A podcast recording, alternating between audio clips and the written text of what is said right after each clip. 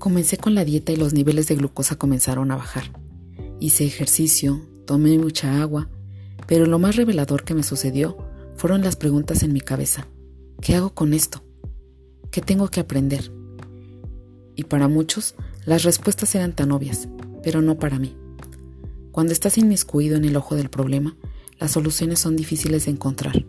Los tratamientos al pie de la letra no son solo la solución, porque cada enfermedad te trae reflexiones importantes de lo que tu cuerpo solicita. Este lenguaje que traduce la ciencia a través de los signos y los síntomas, y que la mayoría de veces callamos con fármacos.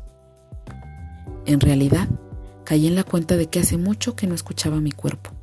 Hace mucho que mi salud se encontraba en segundo, tercero o último lugar. Porque mientras tu cuerpo rinde, te sirve, le restas importancia a lo que sientes. Nada te detiene. Pero algo más andaba mal. Había llevado al límite mis energías y mi ánimo. Desgastada, malhumorada e intranquila, puse un alto a todo lo que hacía. Entonces, las respuestas llegaron.